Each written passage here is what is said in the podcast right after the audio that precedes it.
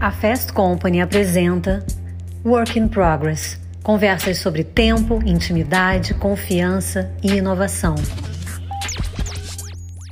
Costumo dizer que a galeria já me viu pelado, no sentido de que eles sabem meus objetivos, eles sabem a, a minha avaliação de desempenho, meus, as minhas metas. Eles sabem o que, que me dá bônus e o que, que não me dá bônus. Eles sabem pelo que eu sou cobrado. Eu falo para gente, se vocês me ajudarem, é, a gente está no meu barco, né? Tá aqui, ó. É isso que eu preciso entregar. Então ele, a gente vai se falando nisso. A gente tem uma transparência e uma relação buscando o mesmo objetivo. Quando o Edu fala, a gente se fala do que incomoda, óbvio que é como um casamento, né? Eu não fico falando das coisas pequenas para ele, ele também fica falando das coisas pequenas para mim. Mas o objetivo maior está alinhado. Mas a gente tem um jeito de trabalhar para eles que é a gente se propõe reconquistar essa conta todo ano, no final do ano. Né? Então, como é que a gente faz isso? Né? A gente apresenta para eles como se fosse uma concorrência. São várias ideias, quase 50 ideias, sem briefing naquele momento, que é um, o nosso olhar para os problemas que a gente já conhece. Quer dizer, a gente quer mostrar intimidade com os problemas dele e, ao mesmo tempo, trabalhar totalmente livre daquela máquina de moer é, pessoas que é o dia a dia. No final do dia. E a gente tem uma marca de varejo, né? Não parece, mas é uma marca de varejo. Ela tem que botar 2 milhões e meio de consumidores todo dia para consumir seus produtos. Olá, começa agora mais uma conversa da série Work in Progress. Eu sou a Cláudia Penteado, editora-chefe da Fast Company Brasil, e hoje eu tenho a honra de receber o Edu Simon, CEO e sócio fundador da agência Galeria, e o João Branco, CMO do McDonald's. Esta é uma relação de mais de 20 anos que acompanhou muitas mudanças tanto nas empresas como no mercado e foi construída com muita confiança, transparência e inovação. Edu e João, sejam muito bem-vindos. Prazer estar aqui com você, Cláudia, com o Edu também. Eu, minha relação com o MEC começou oito anos atrás, quando eu entrei na companhia já na área de marketing, assumindo boa parte do nosso marketing, e três anos atrás a posição de vice-presidente. Desde então eu conheço o Edu e ele tem uma relação muito mais longa com a marca do que eu, e a gente está aprendendo junto aqui nesse período, né, Edu? Sim, isso aí. Eu comecei a trabalhar com o McDonald's ainda na universidade, na faculdade. Eu montei uma agência no primeiro ano de faculdade. Um dos primeiros clientes que eu tive foi McDonald's. Depois disso, eu fui comprado pelo Dodi Taterca, na Taterca, virei sócio dele lá. E de, desde aí do final dos anos 90, eu trabalho para o McDonald's. E é uma marca que já faz parte da minha vida, assim. Tenho amor por essa marca. Dá para a gente falar em anos, assim? Que ano foi? é, Edu, assim? Eu comecei a trabalhar para assim, eu comecei a trabalhar para o Mac em 96, é, ainda era no final dos anos 90 e era uma época de ouro da marca que estava abrindo uma loja a cada dois dias no Brasil. Colocou no ar uma campanha histórica naquela época que era gostoso como a vida deve ser, que foi a primeira campanha que eu fiz profissionalmente e foi uma campanha muito marcante. E como é que vocês se conheceram? Vocês dois, e, e, e, quais foram as primeiras impressões um do outro? Vai lá, João. bom, eu a gente que... não combinou, hein? A gente não combinou. É, olha aí. claro aqui. Então... Isso é bom. Assim, assim que eu entrei na companhia, Cláudia, então, foi em 1900, 1900 não, foi em 2014, no ano da Copa do Mundo. Eu entrei um mês antes da Copa do Brasil é, como diretor de marketing, assumindo boa parte da nossa comunicação, uma das primeiras coisas que eu precisei fazer, a gente tem um processo de integração aqui. A primeira semana a gente passa trabalhando no restaurante, então a primeira coisa que eu fui conhecer foi a nossa operação, é, e uma das primeiras coisas depois disso foi se integrar com o nosso negócio, e aí eu passei vários momentos lá na agência. Eles fazem um, um, um processo de integração, Claudio, até hoje, com pessoas que trabalham com comunicação, onde eles mostram o nosso rolo histórico de comunicação. A gente chama ainda de rolo histórico, né? Na verdade, hoje está tudo mais digitalizado, mas a gente consegue ver, desde essas campanhas que o Edu falou, do Gostoso Como a Vida Deve Ser, do Um Estudo Isso, é, campanhas históricas nossas do passado, aquelas do, do professor Pasquale ensinando né, a falar hambúrgueres, e você vai respirando um pouco da história da marca e conhecendo o trabalho da agência. Então, neste momento, acho que a gente se conheceu pela primeira vez. Eu não, não, não tinha trabalhado ainda com a Taterca, nem com o Edu, e foi aí que a gente, enfim, entendeu que a gente ia trabalhar juntos, né? É, e acho que a primeira impressão é de um pessoal que ama muito a nossa marca. É, eu acho que eu fiquei muito bem impressionado vindo de outros negócios, de saber o nível de relacionamento que a Arcos, o McDonald's, tem com a sua agência. Eu nunca tinha visto uma agência que falava sobre a nossa marca é, do jeito que eles falam. Eu nunca tinha visto um time de pessoas que sabe dos problemas do negócio num nível de profundidade tão parecido quanto o nosso.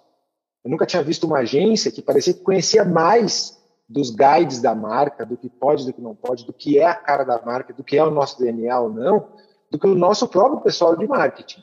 Então, minha primeira impressão foi assim: uau, que legal, a gente vai ter boa, uma boa parceria aqui, né? Então, antes de eu responder, eu tenho até que explicar para quem está ouvindo isso, talvez não entenda, não conheça a história, mas a, a, conta do McDonald's veio acompanhando minha história profissional. Eu atendi a conta como sócio da Taterca.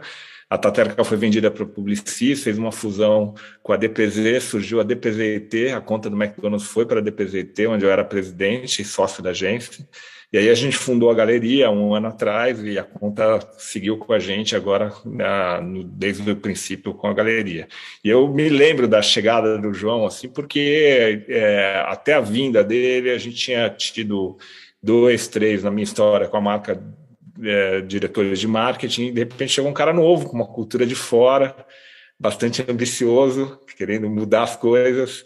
E, mas foi legal, assim, ele tinha vinha de uma marca também com histórica de alimentos, já tinha trabalhado em outra indústria uh, diferente que de, de, não só de alimentos. Então tinha um conhecimento legal. Eu acho que ele chegou uh, com ambição, mas também ouvindo a agência, o que é legal. E eu acho que é uma característica que a gente tem até hoje. Assim, o João ele provoca muito a gente e empurra a gente o tempo todo, mas ele ouve também muito a gente e, e isso é muito bacana. Tem uma troca muito legal. Agora, Cláudio, eu sei que você quer ouvir um pouco desses bastidores. Deixa eu te contar um pouquinho das nossas primeiras reuniões, pode ser? Quando você está falando agora, estou lembrando. Olha só, eu entrei na empresa em 2014, um mês antes da Copa do Mundo. Depois desse processo de integração, da gente se conhecer, logicamente as campanhas de Copa do Mundo já estavam todas produzidas, criadas, tudo planejado, tudo, tudo, tudo para ir ao ar, né? E, eram campanhas muito legais, aquela campanha do que bom que você veio. Foi sensacional este momento. Passou a Copa do Mundo, qual foi o primeiro briefing que eu entreguei para a agência para a gente fazer? Foi um lançamento do Super Mac e do Mega Mac. Eram versões do Big Mac de uma carne a mais ou de duas carnes a mais, dependendo da hora do dia. E eu lembro como se fosse hoje, da agência propondo né, ideias de comunicação e como a gente aprovou. Então a gente vai seguir com essa aqui que a gente postou a gente vai resgatar a musiquinha do, do, dos dois hambúrgueres alface, mudando versões. E aí uma coisa me assustou muito, nem sei se o Edu sabe desse nível de detalhe.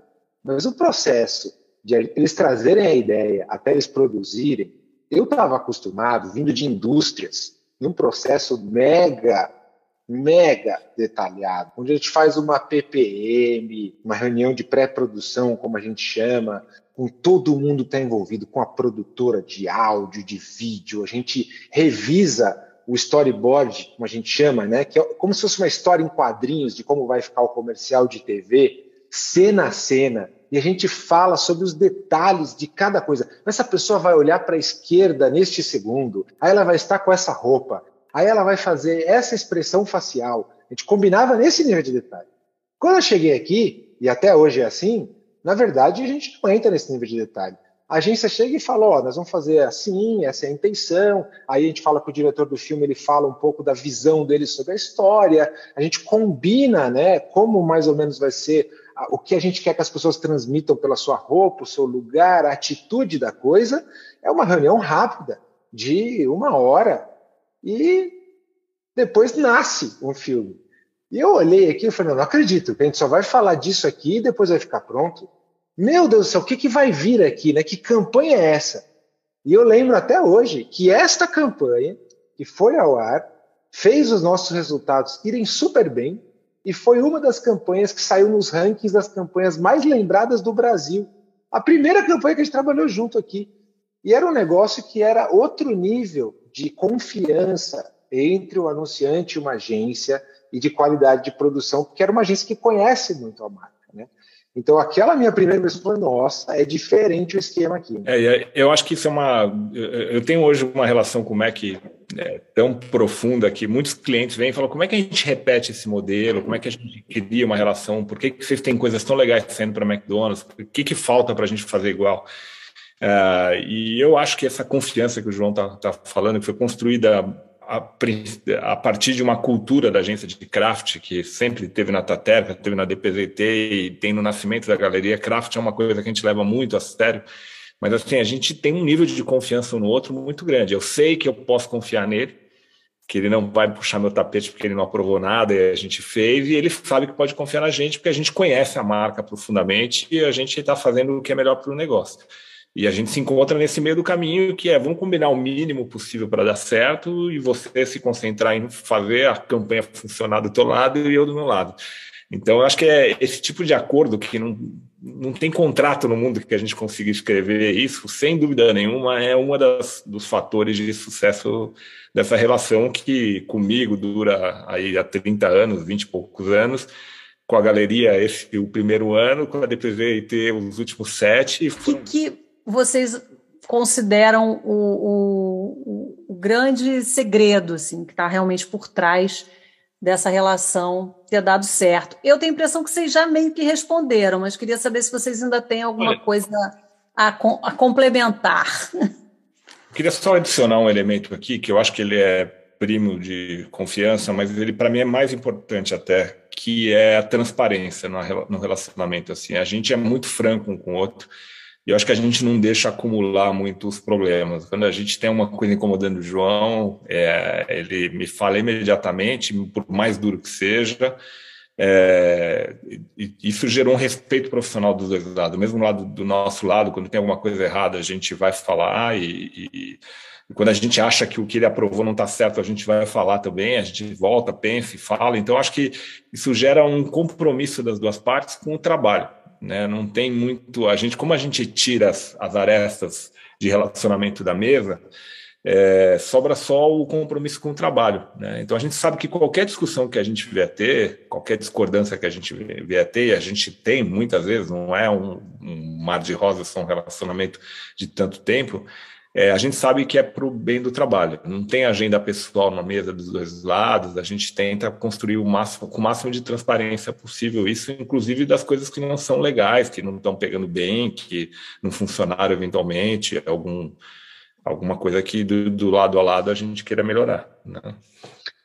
É, eu acho que na sua, na sua pergunta, Cláudia, o meu objetivo não é inovar no sentido de eu preciso fazer uma coisa nova, eu tenho que fazer diferente, eu tenho que é, fazer algo que ninguém nunca fez. Meu objetivo é inovar no sentido de trazer uma proposta nova que deixe o cliente mais satisfeito. Eu preciso mudar uma percepção do cliente. E essa percepção ela se muda com consistência.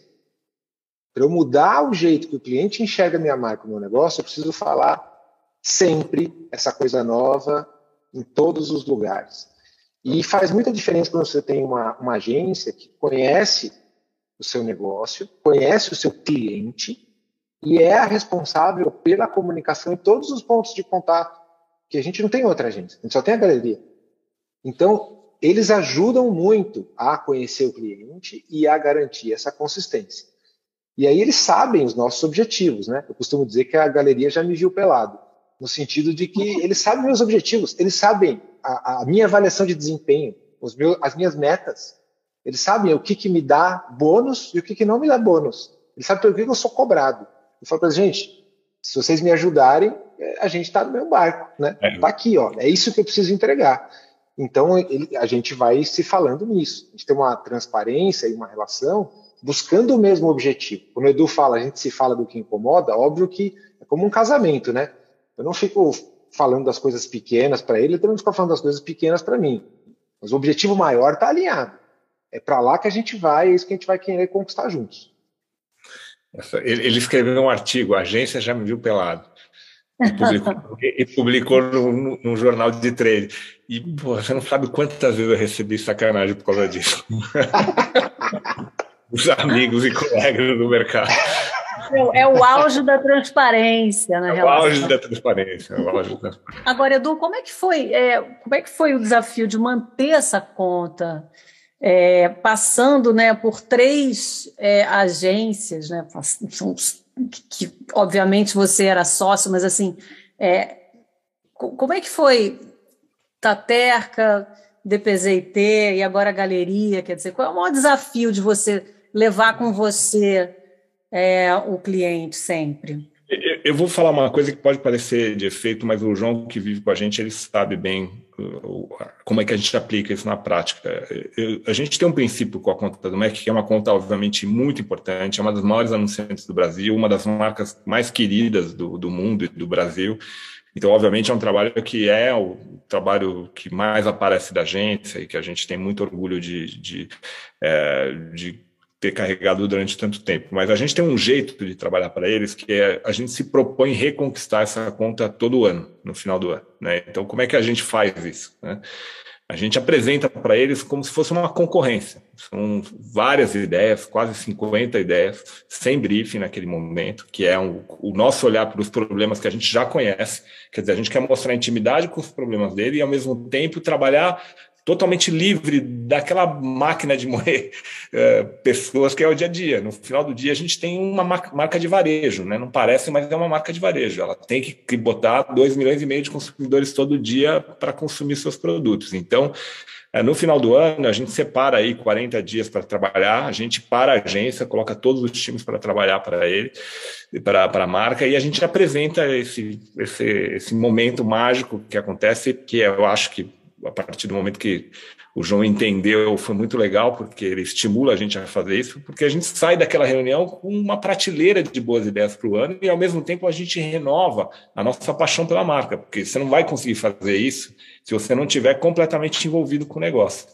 É, e eu acho que isso acabou gerando uma coisa interessante dentro da agência, que é todo mundo quer trabalhar para a marca, pelo menos naquele momento. Todo mundo quer colocar alguma ideia que depois vai estar no seu portfólio. Então, as melhores pessoas da agência, as melhores cabeças da agência param naquele momento para reconquistar a conta do MEC. Então, acho que isso, é isso se tornando um ritual para a gente, a passagem de uma agência para outra, ela foi mais natural, porque a gente já, já estava num processo de reconquista o tempo todo. Né? É, eu, eu, eu, acho que isso a gente pode se aplicar em qualquer relacionamento nosso. Né? Se você reconquistar o teu parceiro todo ano, provavelmente teu casamento vai funcionar melhor por mais tempo do que você deixar as coisas desgringolarem e aí ter que reconquistar de uma vez. Então, eu acho que a gente tem esse, muito esse processo. E, no fundo, é, quando a gente ganhou o Caboré de melhor agência do ano, eu falei uma coisa no palco, eu acredito muito. A gente celebra na nossa indústria, para quem não é da, da, indústria de comunicação, a gente celebra muito as conquistas de conta. Né? E bacana, legal, é um jeito de crescer, mas a gente celebra pouco as, as longas relações que são duradouras e vencedoras. Né? É, o, o, histórico de comunicação do McDonald's no Brasil ele se deve pela coragem que a marca teve de manter os mesmos parceiros. Então, a minha conversa com o João ela já começa lá na frente, em qualquer briefing que a gente vai ter, porque a gente conhece muito bem a marca muito bem a marca. Então não tem que explicar muito por que, que funciona num tipo de loja e não no outro tipo de loja, qual é a, a política interna de ter franqueados decidindo coisas, como é que, né, como é que se compõe o preço de um produto, o que, que pode, o que, que não pode fazer. A gente já tem essa cultura embarcada. Então é óbvio que isso é uma estratégia também do McDonald's de manter esse nível alto, porque é, eu, eu, eu, quando eu olho para grandes histórias de comunicação, é, são de parceiros que estão desenvolvendo uma relação duradoura. Santander com a Suno, Itaú com a gente, a Vivo com as agências que ela tem. São todas histórias que a gente pode separar daqueles caras que têm bons momentos de comunicação e depois já trocam de agência e, e vivem de, de solavancos. Né? Então, eu, eu acho que tem uma sabedoria aí no jeito de gerir comunicação né, é, que é tentar manter um, uma linha estratégica, porque por mais que eu me ache importante nesse processo, não, não, não, sei o que é importante, é que o McDonald's tem uma estratégia muito clara no Brasil de comunicação, que foi evoluindo com o tempo, mas nunca se rompeu. Ela tem uma clareza estratégica. Quando o João fala dessa apresentação, a gente mostra de 79 até agora tudo que a marca construiu, E tem uma história muito bem clara, muito claramente contada, que acompanha a evolução do consumidor nos seus saltos, nas suas mudanças, mas ela tem uma coerência, sabe? A marca tem personalidade. Você sabe no primeiro frame de uma comunicação do McDonald's que é o McDonald's. Sem precisar de artifício de botar uma marquinha. A gente nunca botou, né, João? Aquela marquinha no filme inteiro, ou ficar usando o vermelho e amarelo. Ah, tem que ter o vermelho e amarelo. A gente nunca teve essa conversa para produzir nenhuma peça. Tem que ter em todas as cenas. Não precisa, porque tem um jeito de ser que a marca transpira. E a gente recentemente mudou completamente o jeito de comunicar, mas você continua reconhecendo a mesma marca. Isso dá conforto para quem é fã da marca e ajuda na estratégia de construção de relacionamento de longo prazo com os consumidores. Né? Falei é. bonito, hein, João? Caramba, só, só, só dar um aplauso aqui. João, como é que é a dinâmica é, da comunicação assim do McDonald's? Como é que se dá no dia a dia aí a relação entre vocês? Como é que funciona?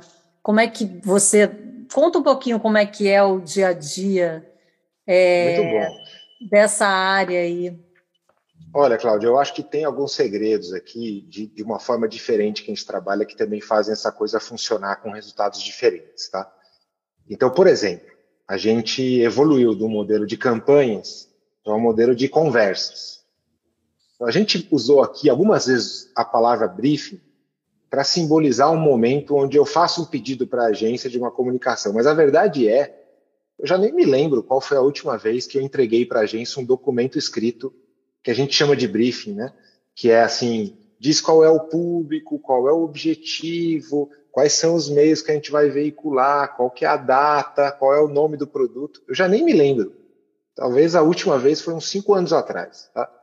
A gente evoluiu muito. A gente não tem mais aquela, aquele modo de trabalhar onde a gente fala assim, olha, tal trimestre vai ter uma campanha que é a principal do trimestre, que não pode dar errado e que tem que ir ao ar neste, neste, neste meio de comunicação. Não tem mais isso. O que tem é, a gente sabe em conjunto, pela análise do negócio, o negócio, quais são os principais atributos de negócio e de marca que a gente precisa mover o ponteiro no próximo ano. E a gente acha juntos uma série de conversas constantes, quase como se tivesse conversa toda semana, conversa dia sim, dia não. E a gente chuta gol o tempo todo. A gente não se prepara. Eu uso o exemplo da Anitta, né? A gente não se prepara para lançar um grande álbum com 12 músicas e que é o único do ano que não pode dar errado. Não, a gente está lançando música toda semana. É um EP, é um single, é um feat, é um, uma dancinha, é isso, o tempo todo. Algumas delas hitam, né? Viram grande sucesso. Outras não pegam, não é todo mundo que decora, mas tudo bem. Se nas 50 semanas do ano a gente tiver três, quatro que a gente fez e que caiu no gosto do povo e que construiu em cima daqueles atributos que a gente concluiu junto, que a gente precisava mexer o ponteiro, a gente já está super feliz da vida. É uma forma de fazer marketing, isso é diferente. É como um pintor que pinta muitos quadros e sabe que alguns deles serão muito valorizados. É como um jogador de futebol que chuta gol o tempo todo e mesmo que ele acerte só 2% dos chutes, ele vai fazer vários gols.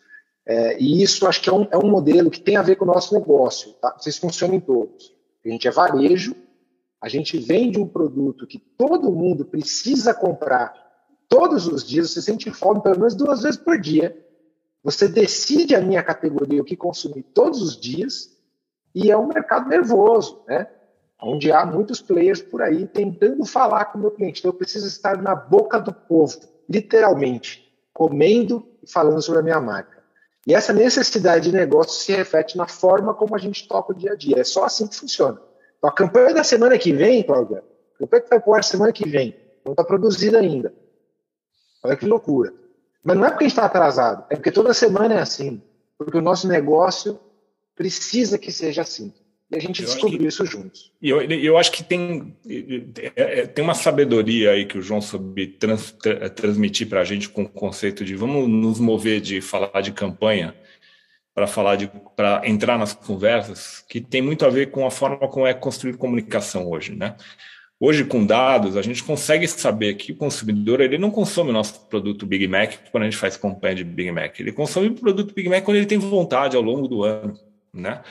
Então, se a gente tiver um comportamento de comunicação onde a gente está mais próximo das conversas dos consumidores, provavelmente a gente vai ter mais oportunidade de se comunicar com o consumidor que está pensando em consumir nossa marca ou consumir a nossa categoria mais vezes ao longo do ano do que naqueles grandes picos onde a gente põe um baita esforço ficava dois, três meses planejando, criando, produzindo e tudo mais, fazendo um baita esforço, e depois saía, porque até porque ninguém aguenta ficar o tempo todo investindo nesse, no mesmo nível, lá em cima, uh, e a gente migrou para esse, esse esforço um, um pouco mais... É, é, é, ele, ele, é, ele, é mais distribuído ao longo do ano em várias iniciativas que, de alguma forma, vão tocando as pessoas em conversas que elas estão participando, né? E que estão alinhadas com, com os investimentos que a gente faz. A gente fez investimento no Big Brother, a gente entrou em muitas conversas do Big Brother né? É, de uma forma inteligente, de, de, capturando o que as pessoas estavam pensando, o que elas estavam conversando, o que acontecia dentro da casa,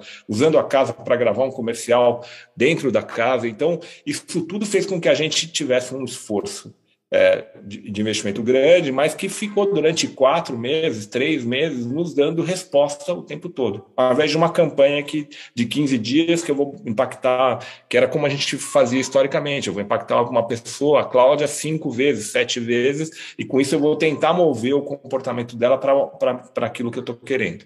É, é mais inteligente essa conversa. As pessoas falam da nossa marca, pensam na nossa marca o tempo todo né? ou, ou estão dispostas a, a, pensar na nossa marca o tempo todo. Então, se eu souber acompanhar esse flow, vai ser melhor. Onde é que estão os pontos de tensão entre agência e, e cliente? Assim, vocês dois são muito experientes, quer dizer, quais são os temas mais críticos, que geram os maiores conflitos. Dizem que é dinheiro, é, que costuma ser o um elemento de conflito número um, né, que acaba com as relações. É, onde é que estão os grandes conflitos, normalmente, é, nessa relação? É, e eu queria que, que vocês dois, cada um de vocês, contasse um momento crítico que foi vivido. É, e como vocês superaram esse momento, assim, o que vocês aprenderam, como é que superaram? Dá para a gente falar disso também? Porque nem tudo são ah, flores, né? Não dá. Eu, eu, vou começar, João, e eu acho que você pode puxar um outro.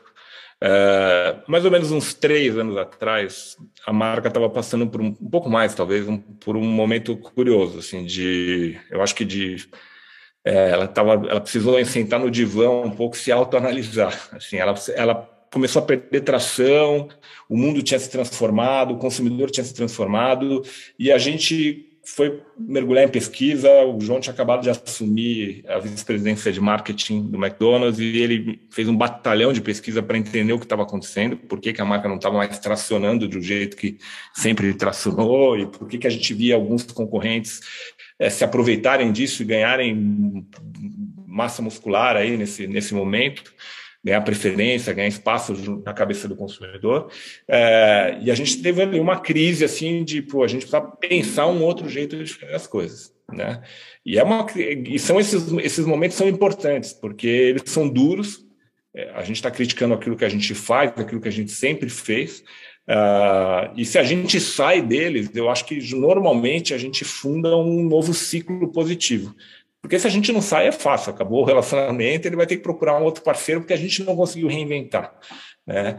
E a gente mergulhou fundo na, na, na autocrítica, de entender que, cara, todos os códigos que a gente estava usando precisariam ser vistos, a forma como o consumidor enxergava a gente por causa desses códigos tinha deteriorado muito, a forma como a gente distribui a mensagem está ultrapassada, a gente teve que reinventar mesmo a, a, a marca. Uh, e a gente entrou num ciclo muito positivo depois disso. Mas não foi fácil, naquele momento não foi fácil, até porque a, as empresas elas têm um ecossistema, né? E o ecossistema do McDonald's é complexo, né? A gente tem diversos uh, stakeholders aí que têm poder de decisão, é uma empresa da América Latina, não é só do Brasil, a gente tem franqueados, a gente tem o departamento de marketing, a gente tem o consumidor que estava dando sinais claros para a gente que a gente precisa se mover.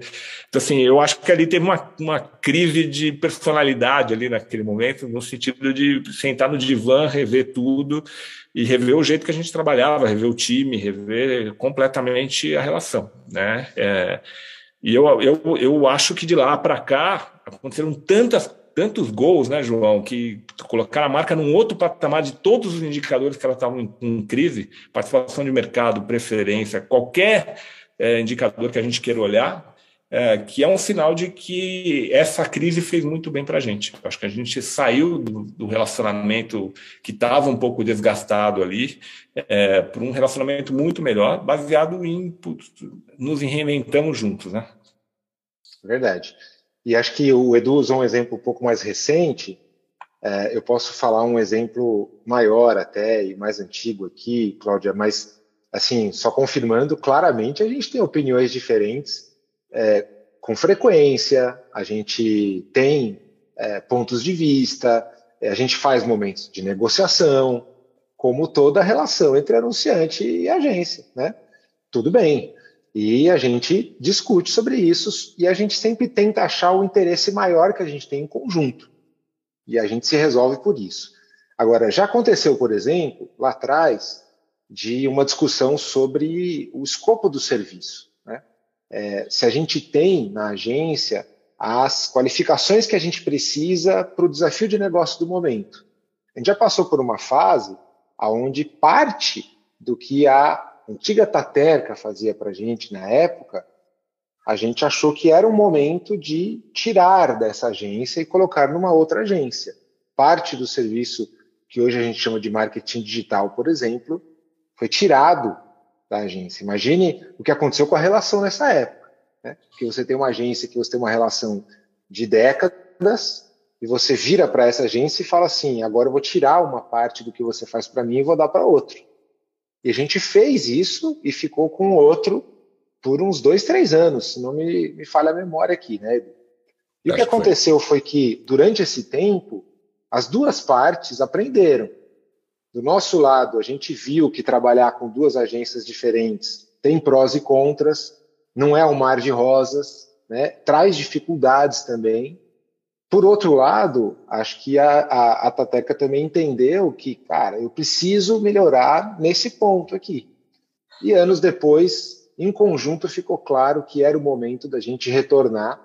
Então, já faz mais de três anos. Acho, inclusive, foi acho que nesse momento aí de reinvenção da marca que a gente centralizou tudo na antiga DPZIT, que hoje é o pessoal que está na galeria, e eles pegaram, reconquistaram, né, como o Edu falou, reconquistaram a nossa confiança e mostraram que eles tinham feito mudanças. E acho que a melhor decisão que a gente fez foi de ter centralizado tudo numa única agência.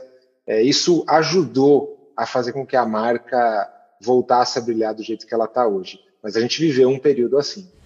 Agora eu queria pedir para cada um de vocês escolher três campanhas é, marcantes, icônicas, é, importantes na relação de vocês. Não tem problema se vocês dois escolherem as mesmas, é, mas eu queria ver como é que vocês enxergam assim essa essa essa trajetória mesmo.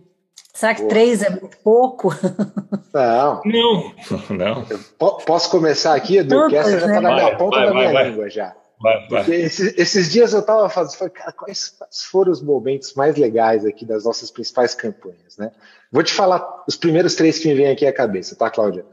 É, em terceiro lugar, eu colocaria uma campanha chamada Novinhos Shed, que a gente fez, se não me engano, em 2016. Foi a primeira campanha que o Rafael Urenha, né, que é o chefe criativo da galeria, é, fez para nós e foi a entrada de um novo criativo na conta com um olhar diferente, né? O Rafa é DJ também, para quem não sabe, e ele tem uma outra visão de craft, de como fazer as coisas. A gente estava lançando um festival de produtos de cheddar e eles trouxeram uma proposta de a gente fazer uma campanha toda musical usando um funk, que na época seria algo assim que causariam estranhamento.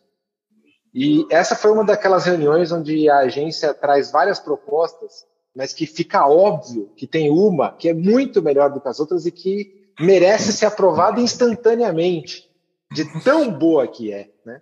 E que nos provocou a ponto de a gente ficar ali desconfortável se a gente faz, se a gente não faz. Mas eu me lembro até hoje, o dia que a gente lançou essa campanha no Brasil, foi talvez o dia que eu mais vi fila no McDonald's no Brasil foi o dia que a gente lançou essa campanha. Então, essa para mim é terceiro. Segundo lugar, não tenho como não falar a campanha da Copa do Mundo passada. Toda vez que eu olho essa campanha, eu, eu, eu babo, assim, porque os favoritos, né, que é os sanduíches dos países, para mim ela ficou linda, maravilhosa, trouxe resultados, é um negócio que eu tenho orgulho de ter participado, né, do time que fez isso. E a maior de todas, não tem como negar, foi ter falado McDonald's virar Mac. Foi uma campanha simples, barata, praticamente um vídeo produzido às pressas, porque o que a gente fez foi mudar a fachada de dois restaurantes, não imaginava que o negócio ficaria tão grande, e que mudou a história da marca no Brasil. Isso é prova de que ideias poderosas não necessariamente precisam de orçamentos milionários. Essas são as minhas três, top três. É, os novinhos Cheddar foi marcante demais porque tinha um momento novo da relação com a agência, mas especialmente porque a gente arranhou ali essa história da marca ser tão pop como ela é hoje. Assim, a gente usou música funk, a gente repetiu essa campanha duas vezes depois, com outros estilos musicais, e o resultado de venda foi espetacular, mas a marca saltou. Assim, ela, as pessoas falavam da música, da coragem de usar uma música que a letra original era perigosa, que é uma letra de funk. Então, eu sou apaixonado também porque eu vi, eu vi a marca eu vi ali o potencial do que a gente faz hoje com a marca, que é uma, é uma marca pop hoje em dia. Ela, ela toca em assuntos que tornam ela pop o tempo todo, seja a festa do pijama no Big Brother, seja. É, enfim. E essa é a minha segunda campanha preferida, é a festa do pijama do Big Brother, a campanha que a gente fez no Big Brother. Saiu de um momento de muita dificuldade, Cláudio, porque imagina o seguinte: em dezembro do ano anterior, a pandemia parecia que tinha acabado. Eu convenci esse cavaleiro a comprar o patrocínio do, do Big Brother, e aí voltou a pandemia com tudo um mês depois, a gente não podia cancelar a compra, as lojas iam fechar de novo, as pessoas não podiam sair de casa. Como é que eu vou falar de festa? Como é que eu vou fazer uma festa se as pessoas não vão sair de casa? E a gente fez uma maluquice, que ele mostrou o quanto a gente está junto na, na relação, que é, é a gente criou uma festa e vendeu os itens da festa, os pijamas que as pessoas estavam na, na festa, uh, no delivery do McDonald's. E, assim, para você ter ideia, o delivery do iFood caiu três vezes ao longo da campanha, porque não dava conta de atender os pedidos. Foi um baita sucesso. Mas mais importante que vender pijama do que qualquer coisa, a gente entrou na conversa das pessoas. No dia da festa, dos 10 assuntos mais falados do Twitter, quatro, se não me engano, ou cinco eram sobre o McDonald's, especificamente sobre o anunciante. Isso nunca tinha acontecido nessa proporção. Virou um case no Twitter, virou um case dentro da Globo, virou um case para gente de como fazer. E também, de novo, é como é que a gente coloca essa marca de um jeito sexy pop que também é o terceiro caso, que é o Mac, porque é, aí eu vou contar as curiosidades para não ficar igual ao que ele contou. A gente simplesmente trocou a fachada de duas lojas, não falou para ninguém o que a gente estava fazendo, mal aprovou isso com os, os, os, os donos da marca no, no global, uh, e a gente deixou a imprensa espe especular, e, e, especularam, né? Começou a sair matéria em todo lugar, o Mac tá maluco, e gente questionando a gente nas redes sociais, ele fez um post, eu fiz um post, e quando a gente fez o post, aí explodiu, porque aí o nosso post virou assunto de jornalistas e tal, e a partir disso a gente construiu até hoje a gente está nessa jornada de como é que a gente constrói o que é Mac para as pessoas, com Mac Vice, com fome de Mac, com é, é, uma sequência de coisas que a gente vem construindo, é, usando esse conceito de então que é pô, ser tão próximo da marca McDonald's que você já fala a verdade, você já não chama ela de McDonald's, você chama ela de Mac. Né? E eu só vou chamar alguém pelo apelido quando eu for muito próximo. É um jeito muito esperto de mostrar essa proximidade que a marca tem com o consumidor sem falar dela. É, então, são três momentos que eu adoro, que eu acho que entraram para a cultura popular. E, para mim, comunicação boa é essa. Quando a gente entra nas conversas das pessoas, faz parte da cultura das pessoas. É, hoje, todo mundo fala Mac, é, todo mundo que eu converso que eu trabalho no Mac fala da festa do pijama, é, então não dá para não, não, se orgulhar é, desses três momentos. Né? É verdade. São, são três, realmente todos eles são muito clássicos. É, e essa história do Mac nasceu como, assim? Qual foi o, o, o embriãozinho dessa história? Ela nasceu da gente... Não, ela nasceu da gente fazer uma pesquisa com os clientes, Cláudio, nesse contexto que o Edu contou, e da gente constatar que a gente precisava reaproximar a marca do brasileiro. E a forma de fazer isso seria através de reacender a paixão, lembrar que a gente é aquele amigo de infância que te acompanhou, lembrar que a gente tem uma relação de intimidade com você que ninguém mais tem. Só que você não faz isso através de uma campanha, você faz isso através de várias demonstrações. Né? Você não está conquistando, reconquistando alguém, indo lá fazer só uma serenata na janela. Você tem que mandar vários bilhetinhos de amor ao longo do ano para reconquistar esse cliente. A gente já estava mandando bilhetinhos de amor para o nosso cliente já fazia um ano, quando a gente mudou as fachadas de McDonald's para Mac. A gente já tinha feito várias brincadeiras, várias coisas legais, só que a pessoa vai percebendo, vai gostando, vai se reencantando com a gente. Até que quando a gente foi lá e mudou as fachadas de McDonald's para Mac e explicou por que, que a gente estava fazendo isso, a galera adorou e a gente trouxe eles para perto da gente de volta, né, Edu? É, eu acho que o bacana aí é a gente estava perseguindo juntos assim como é que a gente constrói algo que seja que gere earn media, né? Que a gente conquiste as audiências sem ter que pagar para elas no primeiro momento, pagar por elas no primeiro momento.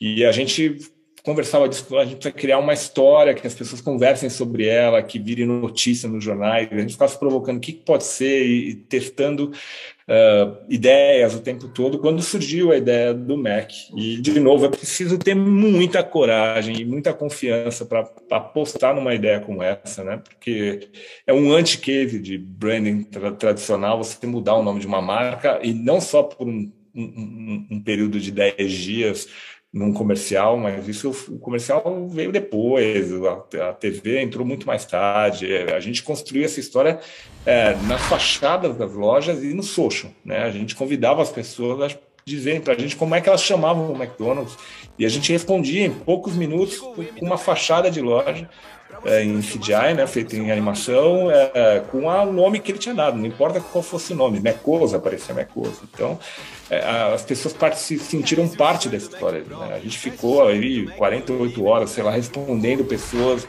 com imagens de loja e isso não parava de crescer. Então, é, eu acho que, como o João falou, nasceu de observação. Né? Inclusive, o próprio nome Mac não foi uma criação, assim, não é, olha que genial. A gente percebeu que as pessoas falavam, vou no Mac hoje. Né? Foi por observação mesmo. Assim como o Fome de Mac, que veio na sequência, a gente também percebeu que as pessoas falavam, olha, eu, eu Hoje eu não estou com fome de. Eu não queria comer carne, hoje, não queria, hoje eu estou com fome de Mac. A gente leu isso nas, na, nas, nas redes sociais. E a gente simplesmente teve, acho que, a, a sagacidade de transformar isso, essa simplicidade em comunicação. Né?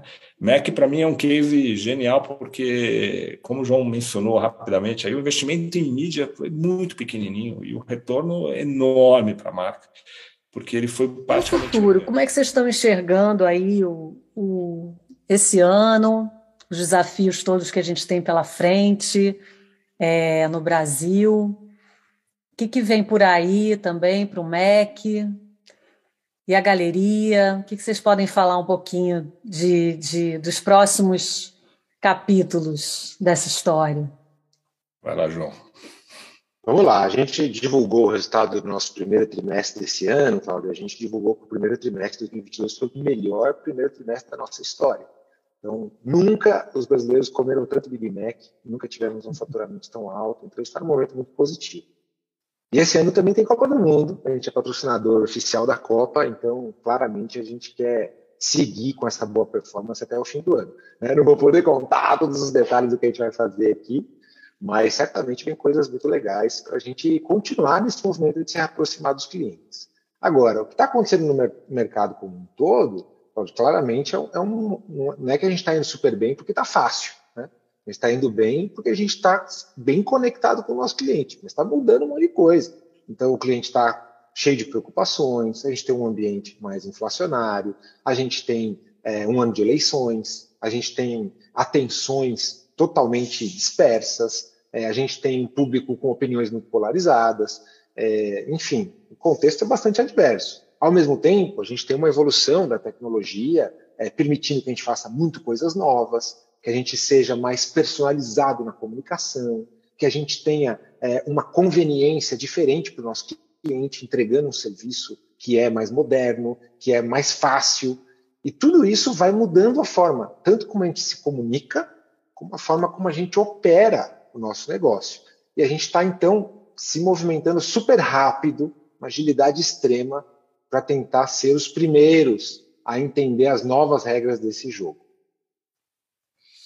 É, acho que do nosso lado, e isso tem muito a ver com a nossa proposta hoje de como trabalhar com o Mac no momento, a gente tem usado cada vez mais dados e leitura de social para estar tá dentro das conversas do momento e trabalhar num, num, modelo muito mais ágil com eles, de colocar coisas muito rápidas no ar. Né? Um exemplo simples, só para você entender do que a gente está falando, a gente capturou numa. Não foi nem no programa do Big Brother, mas foi no momento em que, né, fora do programa ao vivo, uh, um participante falando que o Luciano, né, que ele queria ser tão famoso que, que ele queria ir no McDonald's e, e não conseguir comer, que as pessoas iam pedir para tirar foto.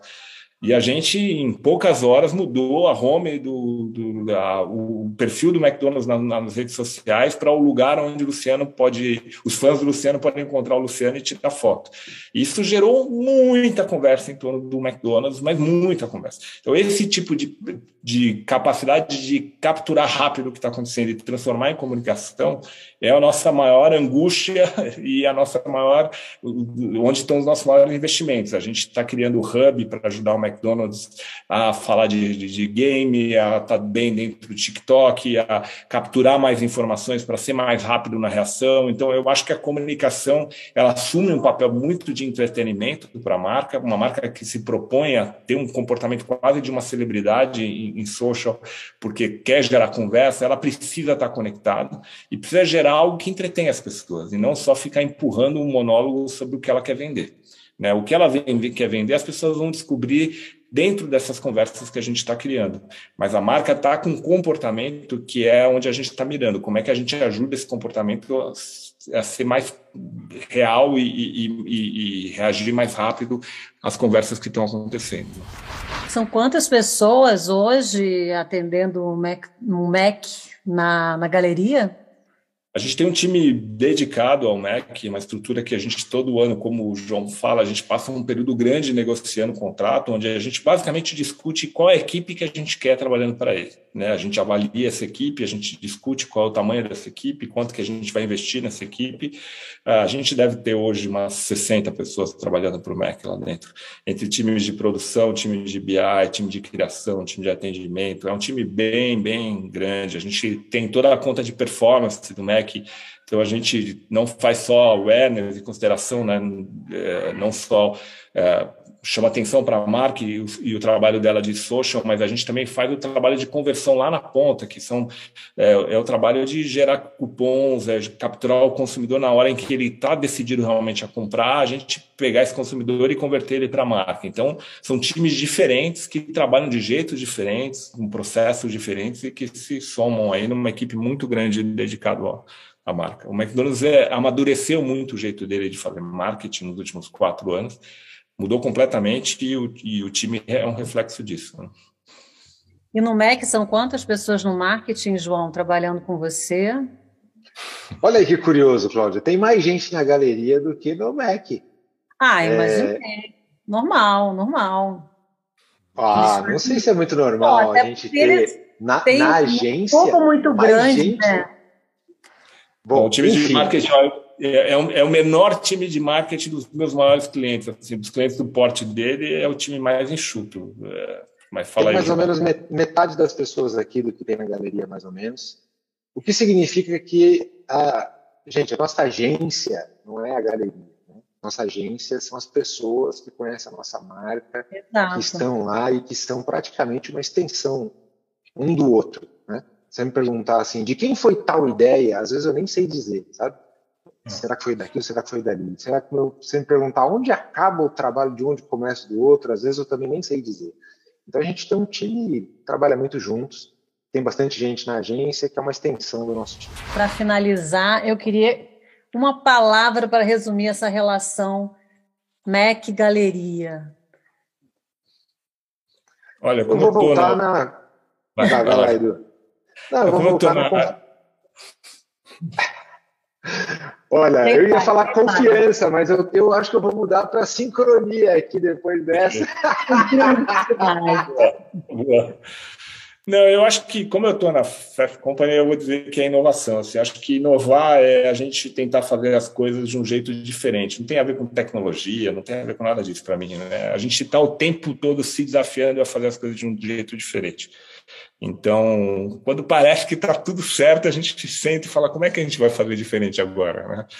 Uh, e eu acho que isso é muito bom. Uh, não, de, não, dá muito espaço para a gente acomodar e dizer, olha, o resultado do trimestre foi maravilhoso, então relaxa aí no resto do ano. Não tem como. A gente está aqui brigando para ver como é que o segundo trimestre é tão importante quanto foi o primeiro ou mais, como é que a gente vai fazer no final do ano que tem eleição e tal.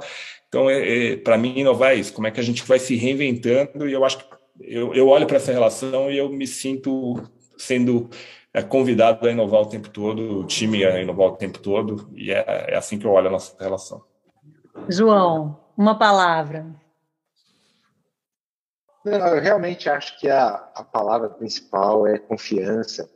É, eu acho que a gente é muito inovador, a gente que tem uma relação muito legal também, mas eu acho que a, a, a confiança que a gente tem entre alguém que está precisando de ajuda, né? É isso, é isso que é o contrato da agência. Eu não contrato campanhas, eu não contrato é, materiais de ponto de venda, eu contrato alguém que me ajude a resolver os meus problemas de negócio, que me ajude a convencer os meus clientes e os meus não clientes do que eu quero convencê-los. E isso só funciona se a gente realmente confiar que eles vão estar fazendo o melhor possível. Essa, para mim, é a palavra. Gente, muito obrigada por essa conversa. Foi ótimo conhecer um pouco mais da, da relação aí de vocês, um pouco dos bastidores. A cozinha. É. E obrigada, obrigada pela, pela generosidade aí de né, e confiança também para fazer essa conversa. Muito legal. Obrigado, obrigado, João. Sempre bom. Você Valeu. ouviu mais um Obrigado, episódio Paulo, Work in Progress, uma série original da Fast Company Brasil. A produção executiva e edição geral é de Cláudia Penteado e a direção de criação é de Christian Bernard.